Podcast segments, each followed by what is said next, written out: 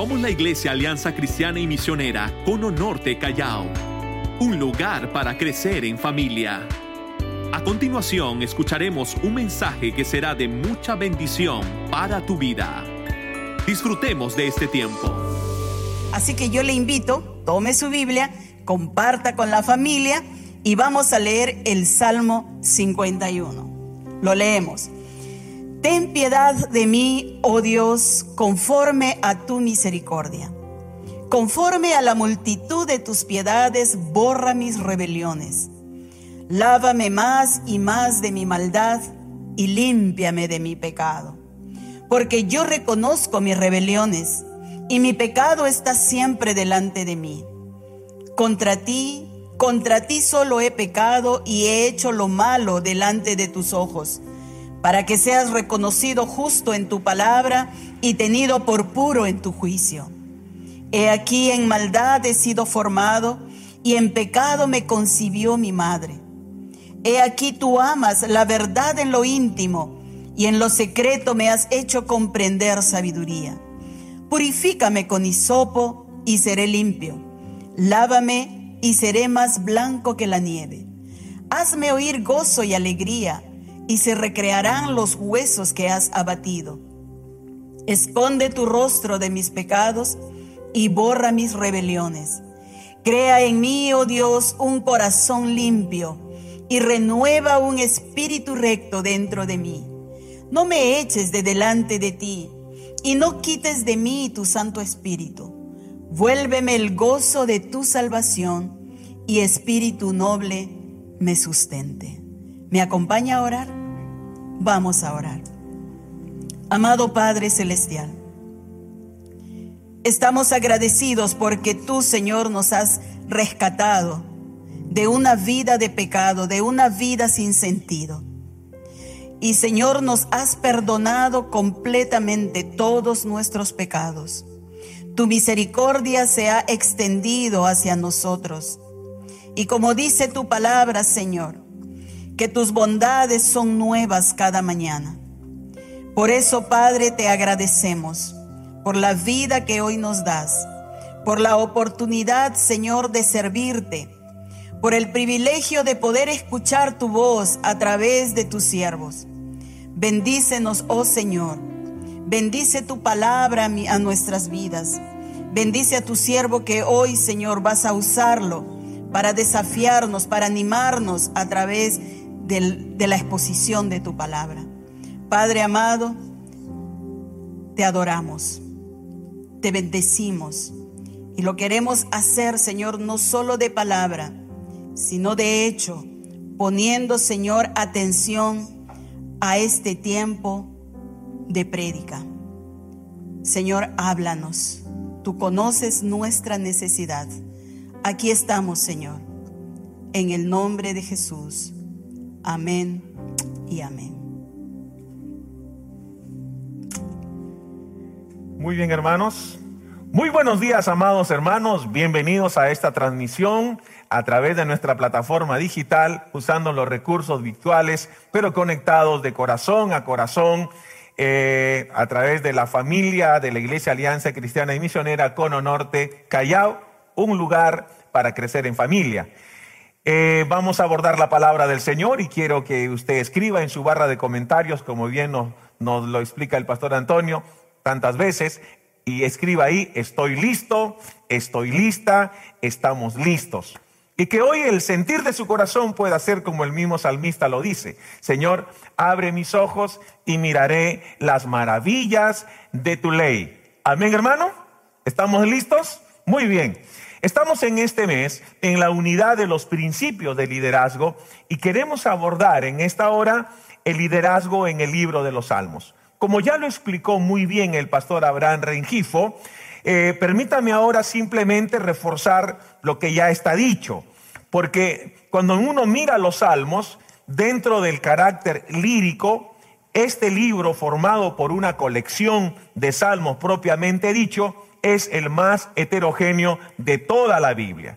Se trata de 150 composiciones poéticas de muy diverso estilo, atribuidas a diferentes escritores y escritas a lo largo de nueve siglos que se extiende del siglo X hasta el siglo II antes de Cristo.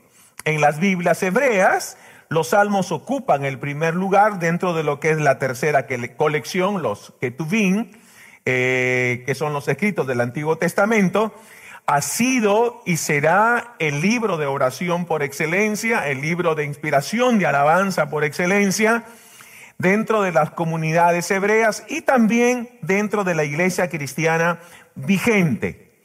Todos los salmos de la primera colección, menos el Salmo 1, el Salmo 2 y el Salmo 3, aparecen expresamente atribuidos al rey David, a David.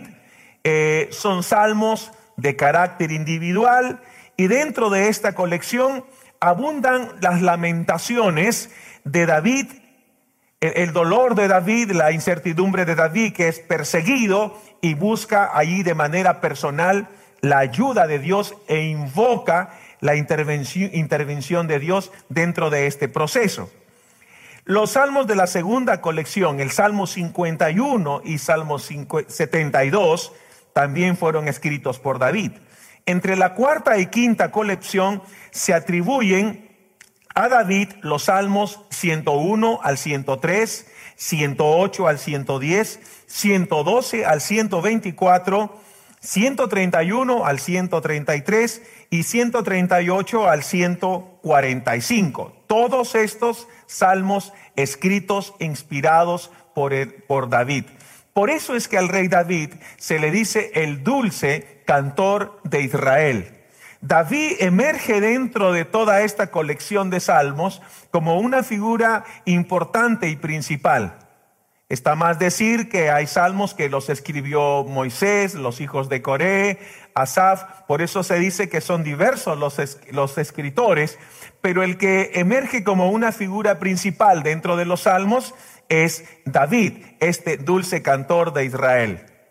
Un líder prominente, un héroe nacional, un emblema dentro de la historia de Israel, pero que también nos habla de su fragilidad de carácter y de sus luchas y batallas personales. Porque de aquí se va desprendiendo algo que es importante que lo tracemos en esta mañana.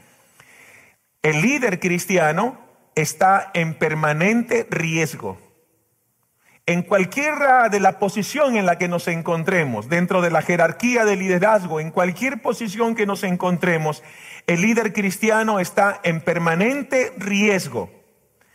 El enemigo tiene sus baterías apuntadas especialmente a aquellos que están sirviendo con eficacia al Señor, porque Él sabe que su caída produce una conmoción y una serie de consecuencias que va a afectar todo el desarrollo de la obra. Nos lo dijo el pastor Antonio en uno de los mensajes, cuando el diablo quiere debilitar una iglesia, un ministerio, un, equipo, va a apuntar precisamente hacia los líderes y cabezas de los que lo conforman. El rey David no es ajeno a este, a este ataque. Por eso nosotros decimos que nadie es inmune al pecado en cualquier posición en la que uno eh, esté porque hasta el más piadoso, hasta el, más eh, sensible a la voz de Dios está expuesto. Y aquí dentro del desarrollo de los salmos, nos vamos a ir ubicando lentamente a un salmo que es un salmo representativo en esta mañana, porque no solamente David está reconociendo su fragilidad como hombre, como líder, como siervo de Dios, sino que también Dios está mostrando y extendiendo su misericordia infinita sobre la vida de este hombre. Por eso es que David, el dulce cantor de Israel, este héroe nacional, es un ejemplo clásico de esta pavorosa realidad del ascenso y también caída. Pero en esta mañana no vamos a dar detalles de su escabrosa vida, porque probablemente ya muchos conocen los detalles, sino ir más bien al enfoque del Salmo 51 para ver qué pasó después de esa confrontación que le hace Dios a través del profeta Natán, después que David pecó de manera grosera contra Bexabé, contra Uriaseteo, armó toda una planificación siniestra para mentir y pensó que esto iba a quedar en silencio, que nadie más iba a saber, pero delante de Dios todo está expuesto. No podemos escaparnos de la presencia y de la intervención divina, sobre todo cuando nosotros pretendemos hacer la obra del Señor y en el nombre del Señor. No podemos vivir una vida eh, separada, una vida eh, haciendo una cosa y por otro lado haciendo otra. Cuando uno lee el Salmo 51, lo primero que uno encuentra como título agregado aquí es Salmo de David, cuando después que se llegó a Bexabé vino a él Natán, el profeta. Esta historia la encontramos en el libro de Segunda de Samuel, capítulo 12, esta confrontación. el profeta Natán, enviado por Dios, lo confronta a David y le dice, has pecado. Y ahí se le vino la noche a David. Y es en ese contexto en el que de pronto sus entrañas, sus emociones, se, derraman delante del Señor, que Él escribe este salmo, el Salmo 51. Y el Salmo 51 bien podríamos ubicarlo, dividirlo de diferentes formas, pero en, esta, en esta hora queremos precisar algunas reacciones inmediatas de David luego que es confrontado por el pecado que había cometido y por la forma como el profeta con la autoridad de Dios lo estaba confrontando al rey David. Y lo primero que encontramos aquí es que David clama por perdón. David clamó por perdón.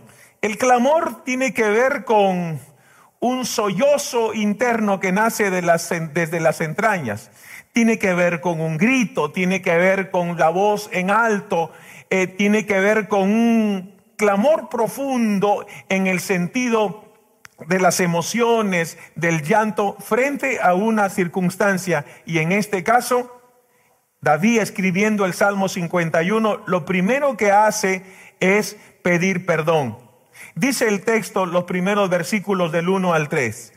Ten piedad de mí, oh Dios, conforme a tu misericordia Conforme a la multitud de tus piedades, borra mis rebeliones. Lávame más y más de mi maldad y límpiame de mi pecado. Porque yo reconozco mis rebeliones y mi pecado siempre está siempre delante de mí. Entonces, lo primero que hace David al ser confrontado por Natán, Natán se va él regresa a su aposento real es quebrarse delante de Dios. Y ahí, en esa posición de humillación y de ruego, lo primero que clama David es por perdón. Entonces, es el clamor de un hombre que ha sido confrontado, de un líder que es confrontado, de un hombre que se le atribuyó que tiene el corazón de Dios y que ahora se encuentra en una situación bastante compleja, pero aquí está clamando, es el clamor de la conciencia y la convicción de pecado. Su conciencia le está diciendo a sí mismo que ha hecho mal. Hay una convicción que ha quebrado su relación con Dios y eso lo hace sentir miserable, lo hace sentir mal, lo hace sentir un hombre que ni siquiera merece levantar la cabeza para poder dirigirse al Señor. Porque el tema del pecado siempre va a ser un asunto complejo. El pecado tiene diferentes aristas, pero en cualquier arista que uno pueda haberse involucrado, las consecuencias siempre son fatales.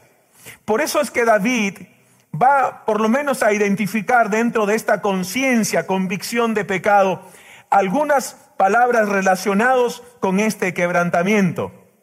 David llama, por ejemplo, a su pecado rebelión o transgresión. Dice, ten piedad de mí, oh Dios, conforme a tu misericordia, conforme a la multitud de tus piedades, borra mis rebeliones. Rebelión está íntimamente ligado con transgresión. La transgresión tiene que ver con sobrepasar los límites que Dios ha establecido.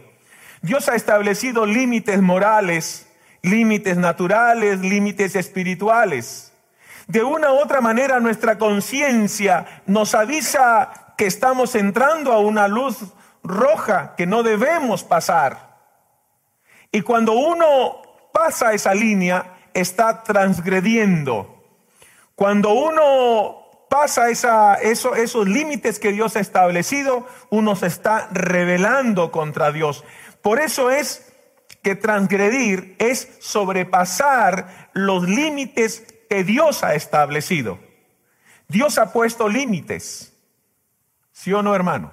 Dios ha puesto límites. Y cuando nosotros estamos dentro de esta dimensión espiritual, en cualquier posición en la que nos encontremos, hay algo que nos dice que eso no está bien, que no debo mirar esto, que no debo tocar aquello, que no debo caminar por este sendero, que no debo inclinarme hacia esto, porque mi conciencia me está confrontando. Y eso es lo que David está diciendo aquí en este salmo.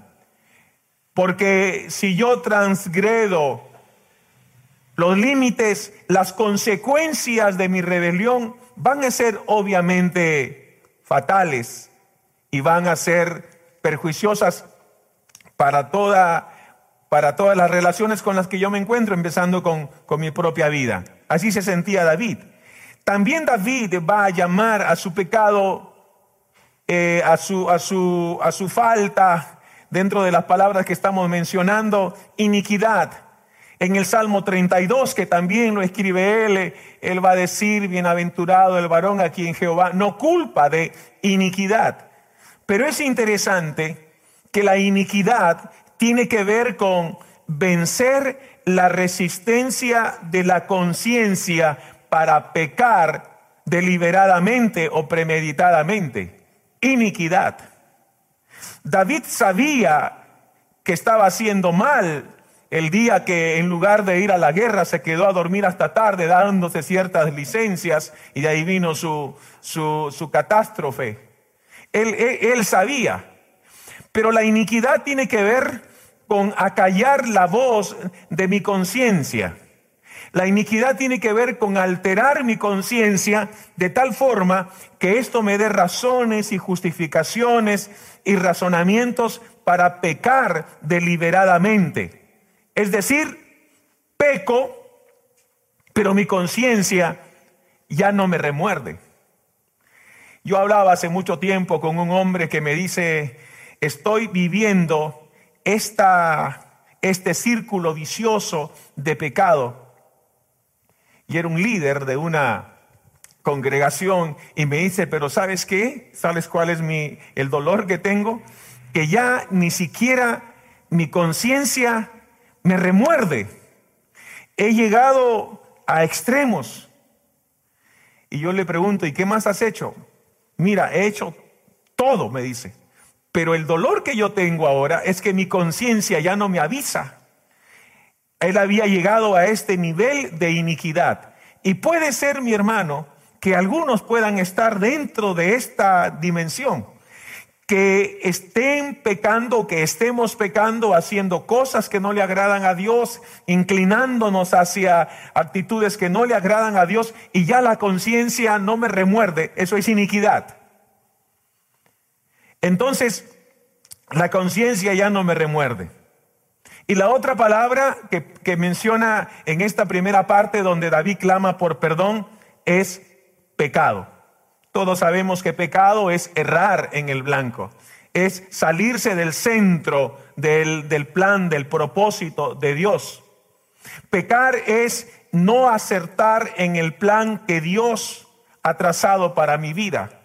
Cada vez que doy un paso equivocado del centro de la voluntad de Dios, estoy pecando.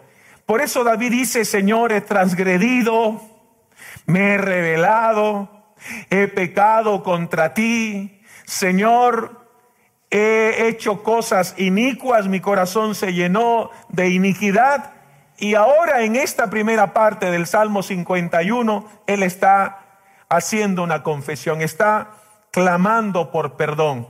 Hay muchos siervos de Dios que han pedido perdón, que lo tenemos en la Biblia, que lo han escrito, pero el Salmo 51 es único en esencia por la forma en la que David desahoga su alma delante de Dios. David tenía toda la autoridad para decirle a Natán que se retire. Podía hasta eliminarlo con toda la autoridad real que tenía. Pero él fue sensible a la voz de Dios y a la confrontación de Dios para poder reconocer que había fallado a Dios. Ten piedad de mí, oh Dios. Clamó pidiendo perdón. Tal vez en esta mañana algunos de los que están conectados tengamos que hacer lo mismo. Tal vez Dios te está confrontando a través de un evento, de una circunstancia, de un hombre, de una mujer, de un mensajero de Dios. Ten cuidado con alterar la voz de tu conciencia. Ten cuidado con que tu conciencia no te remuerda. Ten cuidado con transgredir los límites de Dios. Ten cuidado con salirte del centro de la voluntad de Dios porque esto nos va a llevar a situaciones lamentables. Pero tenemos que acercarnos al Señor con la actitud con la que se acercó David para pedir perdón, para clamar perdón. Segundo, eh, David clamó confesando y pidiendo clemencia. La clemencia tiene que ver con piedad. Los versículos eh, el versículo 4 dice, contra ti, contra ti solo he pecado y he hecho lo malo delante de tus ojos, para que seas reconocido justo en tu palabra y tenido por puro en tu juicio. ¿Cuál fue lo primero? Está clamando, pidiendo perdón. Aquí lo segundo en estos versículos, lo que vamos a ver acá, está confesando y pidiendo clemencia. No era algo tan sencillo que había hecho David, era algo grosero, era algo feo, era algo que le estaba trayendo consecuencias no solamente para su familia, sino para la nación de Israel, para él, mismo, para la familia de Bexabé, para la familia de, de Urias. Y el texto dice aquí, contra ti, contra ti solo he pecado en el sentido de pedir clemencia y compasión. Hay algunos críticos que dicen que David debió haber dicho, he pecado contra Bexabé, he pecado contra Urias, he pecado contra la nación de Israel, he pecado contra mi propia familia. Y bien podría ser, pero lo cierto, hermanos, es que aunque fue un pecado contra la propia familia de David, tenía su propia familia, contra la nación de Israel se le había empoderado la confianza de ser el rey, el líder principal de Israel, aunque pecó contra él mismo, lo cierto es que en el, en el análisis final, en el aterrizaje final de nuestra vida, el pecado siempre se dirige contra Dios, siempre es contra Dios rompemos nuestra comunión con Dios. Se corta nuestra comunión con Dios. Siempre va contra Dios. Yo puedo pecar contra mi hermano Abraham, contra mi hermano Emanuel, contra ustedes. Pero al final el pecado siempre es contra Dios a quien yo he ofendido. Por eso es que David aquí pide clemencia. Señor, ten compasión. El versículo 5 dice, he aquí en maldad he sido eh, formado y en pecado me concibió mi madre. Versículo 5. Él está admitiendo que dentro de él hay una naturaleza pecadora que lo, que lo, que lo lleva cautivo para hacer el mal. Él está admitiendo que hay un problema. Es casi parecido a lo que en algún momento el apóstol Pablo dice, ¿no? ¿Quién me librará de este cuerpo de muerte? Y, resulta que ahora yo encuentro una lucha. Esta misma lucha es la que enfrentaba el rey David y que ahora Él lo reconoce. Hay una naturaleza pecadora que me incita a esto y, y lo está aceptando. No hay mejor virtud para cualquier líder que admitir que ha fallado, que admitir que ha caído, que admitir que hay, un, hay una batalla contra la que lidia. Y puede ser que en esta mañana usted esté lidiando con un mal hábito, con una mala costumbre, con una práctica, con una relación eh, totalmente desaprobada, con una decisión eh, fatal. Pero lo cierto es que delante de Dios no podemos ocultar nada y tenemos que reconocer que necesitamos de Dios, que esta naturaleza que nos quiere llevar cautivos al pecado necesita la gracia y la clemencia intercesora del Señor. El versículo 6 dice, he aquí tú amas la verdad en lo íntimo y en lo secreto me has hecho comprender sabiduría. David en esta oración no sé cuánto tiempo habrá orado, habrá clamado, habrá llorado en la intimidad de sus aposentos reales. Pero lo cierto es que él ahí descubre una vez más algo que él deseaba en su corazón, que esta verdad, esta luz, le dé una vez más eh, alumbre el interior de su ser, que nada pueda quedar a oscuras. Él dice, en lo secreto me has hecho comprender sabiduría. Tú amas la verdad en lo íntimo. Y qué lindo es cuando uno reconoce que en lo más íntimo de nuestro corazón necesitamos que la luz de la verdad pueda iluminar cada área oscurecida. Por eso es que en esta mañana decimos que la palabra de Dios es la verdad. Y esta verdad tiene que seguirnos confrontando. Amén, hermano. ¿Qué dice el versículo 7? Purifícame con hisopo y seré limpio. Lávame y seré más blanco que la nieve. Hay muchos que le han dado diferentes, eh, diferentes connotaciones para el término hisopo.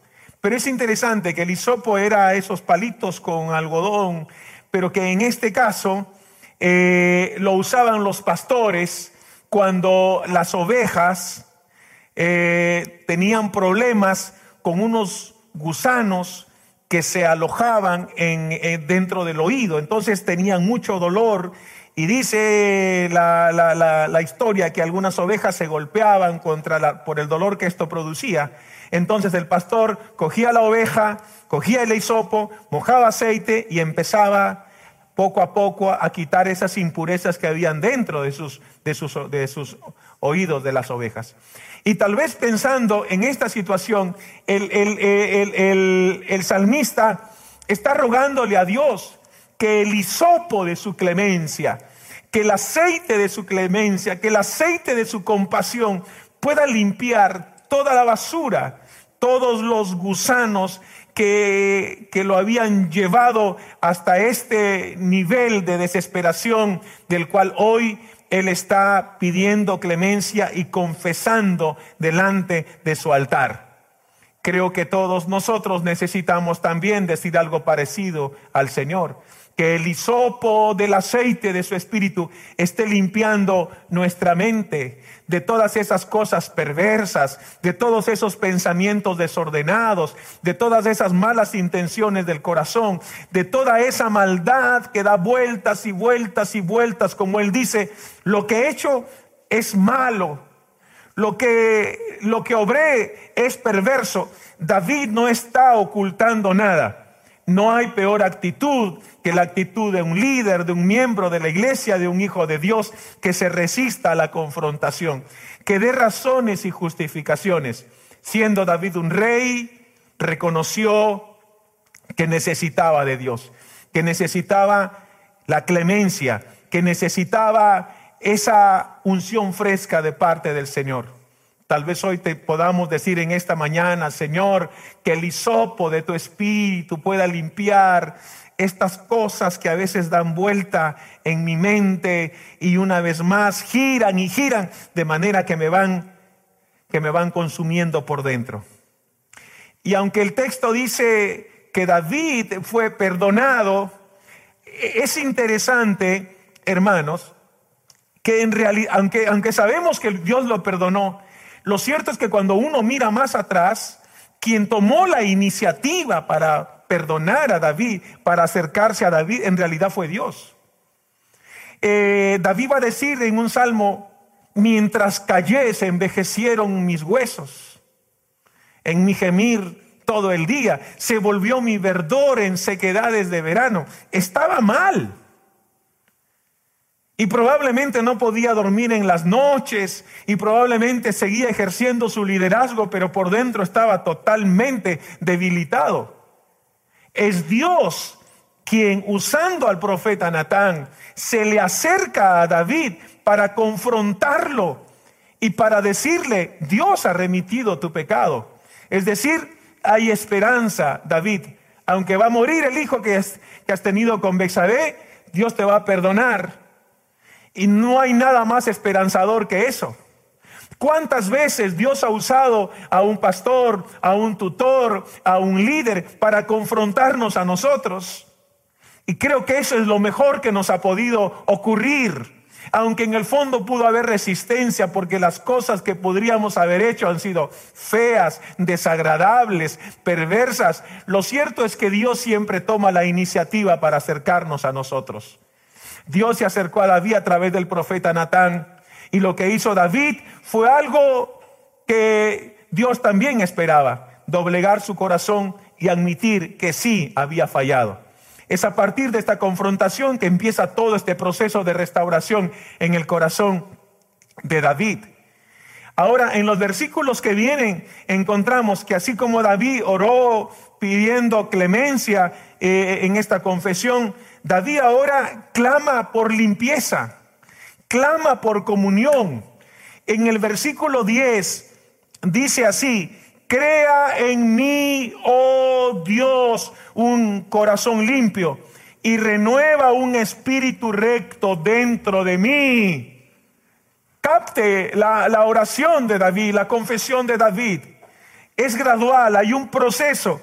Ahora, dentro de esta confesión, Él está pidiendo que Dios lo limpie, que restaure esa comunión que se había roto.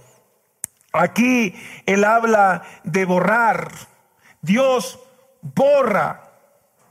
Que Dios pueda quitar esa mancha de su vida.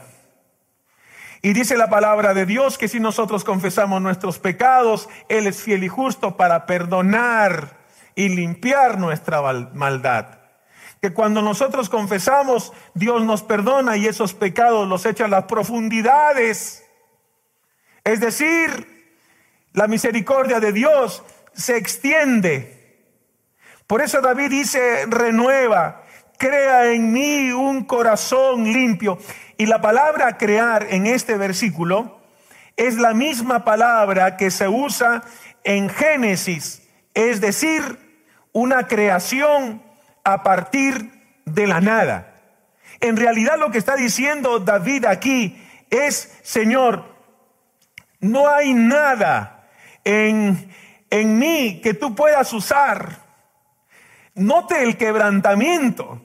Señor, crea en mí un corazón limpio. Es decir, no hay nada, Dios, en mí que, que, que puedas usar. Dame un corazón nuevo, trasplanta mi corazón, hazme un trasplante espiritual del corazón, Señor, porque lo necesito. Qué profundo es esto, hermanos amados. Y todos los que hemos pasado por procesos de clamor y de ruego pidiendo limpieza a Dios, creo que en algún momento de nuestras vidas hemos pedido eso, porque cuando uno se revisa, uno realmente se da cuenta que no hay nada que Dios pueda usar para hacerlo nuevo que Dios nos dé un trasplante, una renovación de nuestro corazón permanentemente. Amén, hermanos. Seguimos en el aposento de David, Salmo 51. David está confesando ah, y dentro de lo que él está eh, rogando por limpieza y comunión, él va a decir lo siguiente. No me eches de delante de ti y no quites de mí tu Santo Espíritu. ¿Nota la transparencia de David?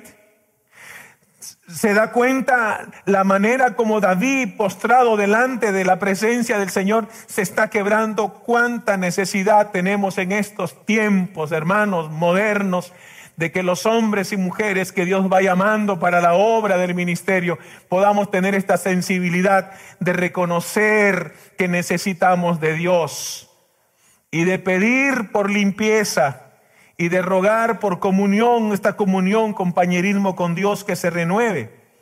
David va a decir, no me eches de delante de ti, no quites de mí tu Santo Espíritu.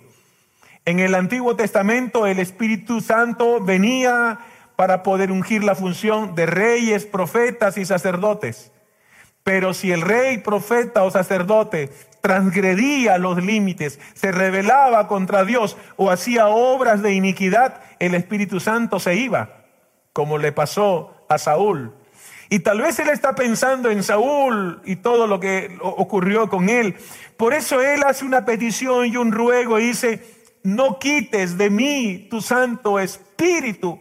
David sabía que él podría ser eliminado por lapidación, o sea, muerte a pedradas por adulterio y, homicidio. Pero aquí él está aferrándose a la misericordia extendida de Dios y le dice, Señor, no quites tu Santo Espíritu dentro de mí, que tu Espíritu Santo todavía continúe actuando en mi vida, es lo que está diciendo. Ahora, hermanos, nosotros como cristianos, dice la Biblia que hemos sido sellados con las arras del Espíritu Santo que nosotros somos morada del Espíritu Santo, que el Espíritu Santo habita en nuestro corazón y que Él no nos va a dejar, no nos va a abandonar.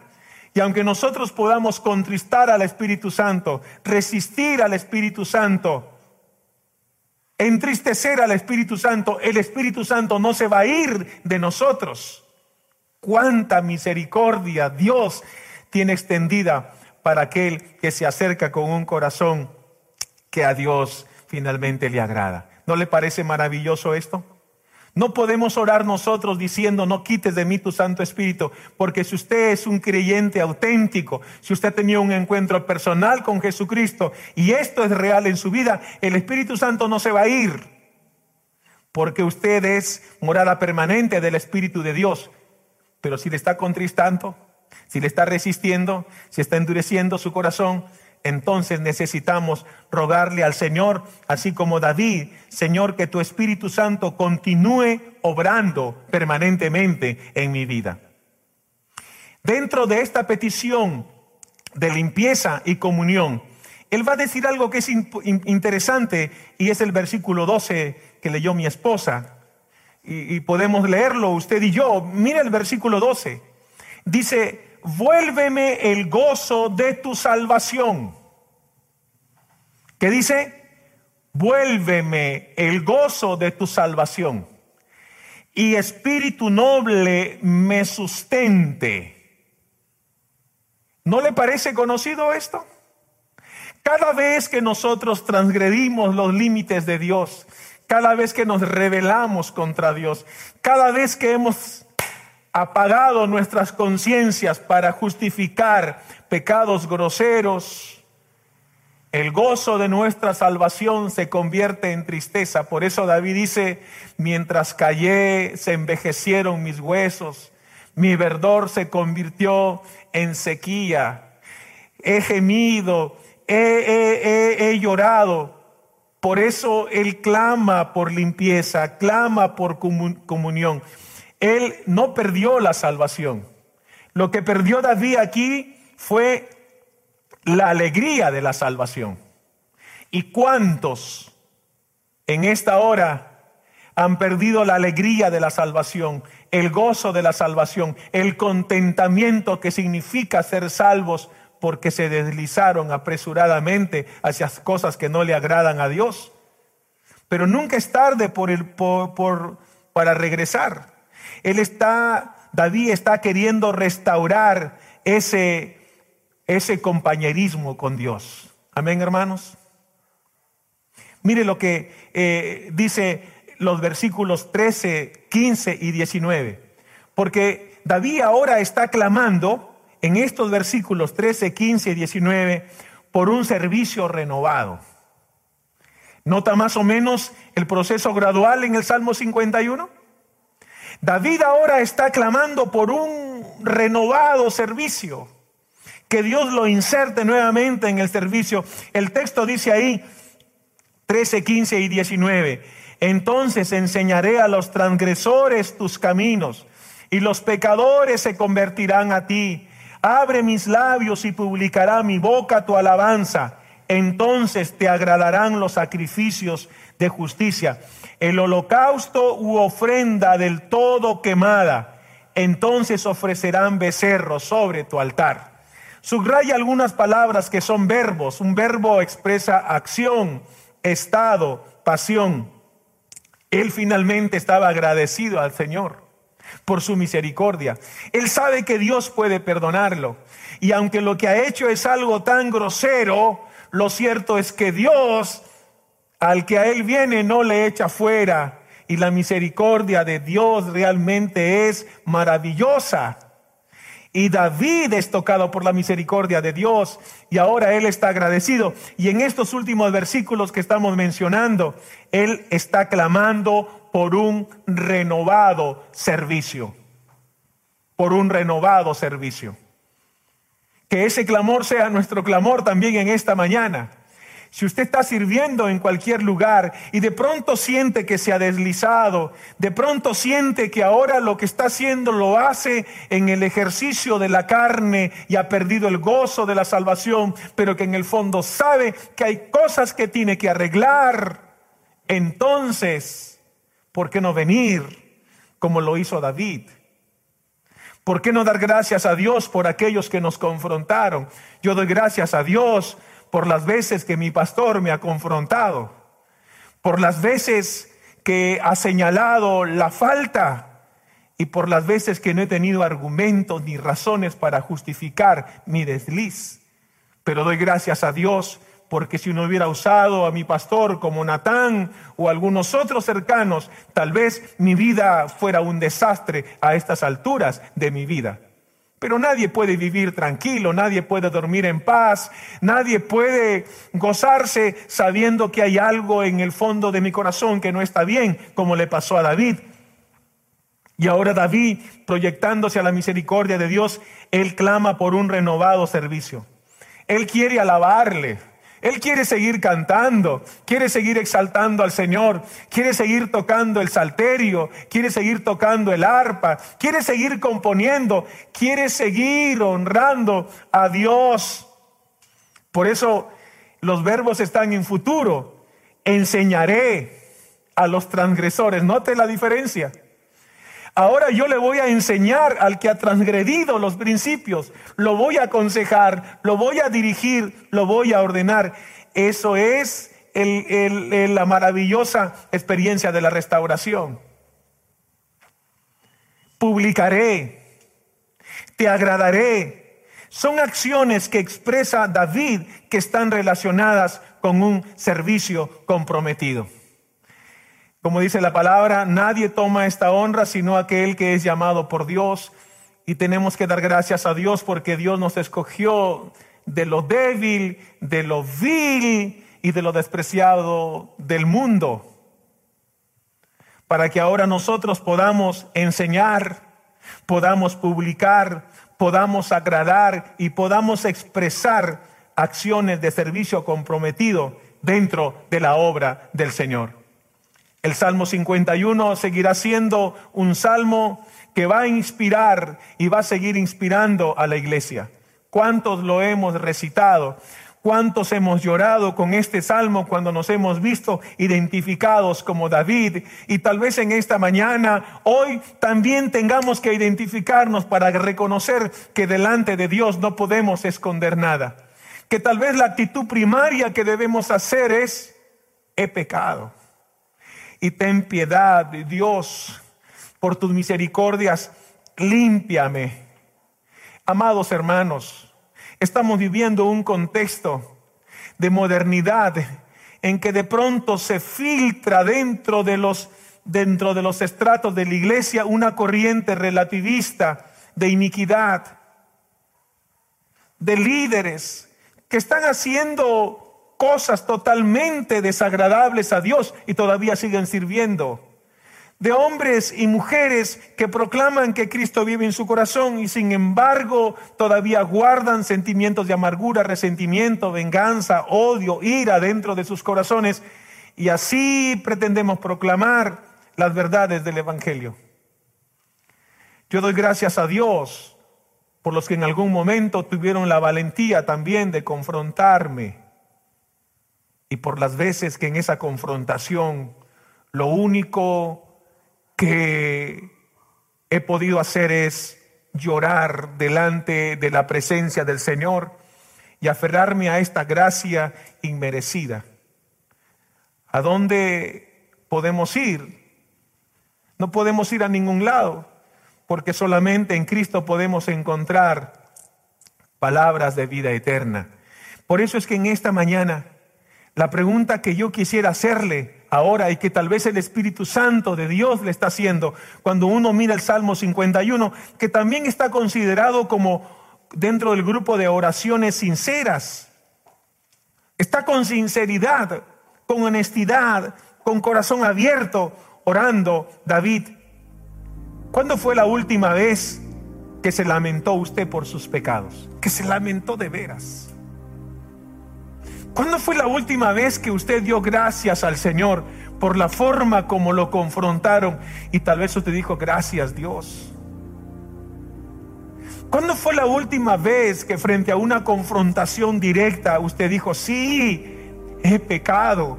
y reconozco mi rebelión. Y en lugar de poner excusas y razones, usted doblegó su corazón como David para clamar por misericordia. ¿Cuándo fue la última vez que nos hemos lamentado seriamente por nuestros fracasos morales?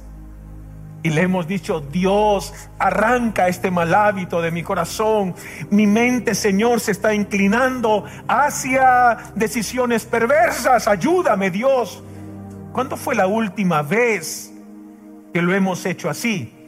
Por eso es que Dios está esperando una confesión de nuestra parte, así como lo vemos en el Salmo 51.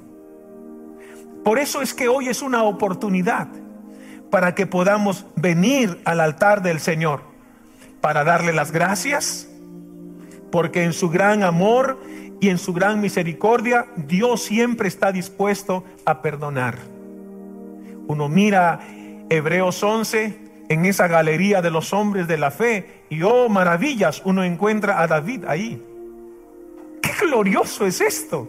Uno se queda realmente sorprendido. Y si Dios perdonó a David, ¿por qué no lo puede perdonar a usted, mi querido hermano? Si Dios perdonó a David por todo lo que hizo, por todas las transgresiones, rebeliones, por toda la iniquidad de su corazón, ¿por qué no le puede perdonar a usted? Por eso el diablo se levanta como acusador, haciéndole creer que usted no puede levantarse, que no puede volver a tener el gozo de la salvación, que no puede volver a tener un servicio renovado. Por eso es que en esta hora lo que está esperando el Señor es una confesión sincera delante de su presencia. Y Dios es un Dios de oportunidades mientras nosotros tengamos vida. El que viene a mí, no le echo fuera. ¿No le parece bien? Y tal vez nosotros tengamos que escribir nuestro propio salmo. Y hermanos amados, si estamos parados aquí en esta mañana, si estamos desde aquí abriendo las escrituras y compartiendo la palabra del Señor, es porque de una u otra manera nosotros también hemos sido merecedores de esa gracia, de esa gracia de Dios, que no porque nosotros tengamos cierto tipo de, de cualidades o virtudes, sino porque Dios es Dios y en su gracia Él lo entrega, lo, lo, lo comparte, lo da abiertamente. Si estamos aquí es por la gracia de Dios. Y damos gracias al Señor por los Natán que aparecieron en el camino para decirnos que algo estaba mal. Tal vez usted ha sido confrontado por alguien. Esa es la voz de Dios que quiere acercarlo hacia Él. Dios espera una confesión de nuestro corazón. El Salmo 51 y todos los salmos, algunos que son individuales, individuales, otros salmos colectivos, expresan esa batalla personal, pero también la exaltación del nombre de nuestro Dios por lo que es Él. Finalmente David es perdonado. Y aunque tuvo que asumir las consecuencias de su pecado, lo cierto es que la gracia de Dios es real. ¿Me permite orar por usted en esta mañana? No sabemos cuál es su situación. Tal vez Dios quiera usarnos en esta mañana como David y decirle a usted que ordene sus pasos, que acomode bien el camino por donde está andando y tenga cuidado porque puede ser que esté acallando la voz de su conciencia y ya no sienta, ya no siente el impacto de las cosas groseras que está haciendo y estaría entrando en el proceso de iniquidad y usted necesita venir al altar del Señor. ¿Podemos orar, hermanos? ¿Me acompaña a orar ahí donde está? Y ahí donde está, tal vez como David tengamos que decirle en esta mañana, ten piedad de mí. ¿Podemos orar? Acompáñame a orar. Tal vez hoy sea el comienzo de, esa, de ese servicio renovado, de ese gozo de la salvación, de la alegría de la salvación, de la renovación del compañerismo, de ese trasplante de su corazón. ¿Oramos? Conéctese conmigo. Y conéctese, por supuesto, con Dios en primer lugar. Y vamos a orar. Padre amado, Dios de toda la gloria. Dios de Abraham, Dios de Isaac, Dios de Jacob, Dios de David. Dios de esta iglesia preciosa a quien servimos y amamos. Te damos gracias Dios porque en tu misericordia Señor nos has limpiado Padre. Nos has dado una nueva oportunidad Señor nos has confrontado y aunque la experiencia de restauración no ha sido fácil, ha sido dolorosa, han habido lágrimas, en este proceso ha habido quebrantamiento, Señor, lo cierto es que Dios, si estamos ahora todavía en pie, es por tu gracia y tu misericordia. Oramos en esta mañana por aquellos que están luchando dentro de su corazón, que les cuesta renunciar a malos hábitos, malas actitudes, a prácticas, Señor, que los van a llevar a la destrucción y a la transgresión final si no se alinean a ti, Señor. Y oramos, Padre, para que escuches la confesión de tus hijos que en esta mañana levantan hacia tu altar. Dios amado Renueva el gozo, la alegría de la salvación, Señor. Renueva un servicio comprometido, Padre. Perdona sus pecados, Dios, sus transgresiones, sus rebeliones, su iniquidad. Dios, clamamos en esta mañana, Señor, por clemencia, por compasión, Señor. Clamamos, Padre, por una un trasplante de corazón, por un corazón nuevo, Señor, en nuestras vidas. Bendice a tu iglesia. Toca el corazón de los que hoy están conectados, Señor. Y si alguien en esta mañana, Señor, está por primera vez aquí escuchando, Señor, que este mismo sentir de su corazón lo mueva a buscarte, Dios. Y en esta hora, Señor, esté confesando que te necesita que abra su corazón, Señor, para que el regalo de la salvación se aloje dentro de su ser, Padre, y escribas su nombre en el libro de la vida. Gracias por esta oportunidad. Bendito y alabado sea tu nombre, Señor. Gracias, Señor, por este libro de los salmos. Gracias, Señor, por desafiarnos. Gracias, Señor, por restaurarnos, por renovarnos. Gracias por la esperanza gloriosa, la esperanza bienaventurada. Oramos así, Padre, en el nombre de Jesús. Amén y amén. Amada iglesia, Dios les bendiga y les guarde. Nos mantenemos perseverando en el propósito de los principios de la palabra del Señor. Gracias por escuchar este mensaje. Recuerda que para estar en contacto con nosotros, puedes visitar todas nuestras redes sociales. No te olvides de compartirlo. Dios te bendiga.